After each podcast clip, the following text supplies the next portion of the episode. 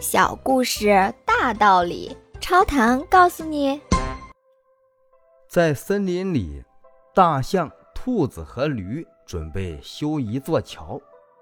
大象说道：“呃，是该建一座桥，石头桥墩应该用钢筋混凝土铸造。”兔子反驳道：“嗯，不行，什么桥墩、水泥，你简直是胡闹！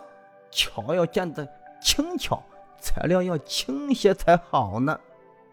驴子听完，昂起头啊，是嗷嗷直叫。朋友们，听着，咱们应该先做个表决，怎样造桥？是顺着堤坝，还是横跨河道呢？大家这样争来争去，这座桥它到底能不能修起来呢？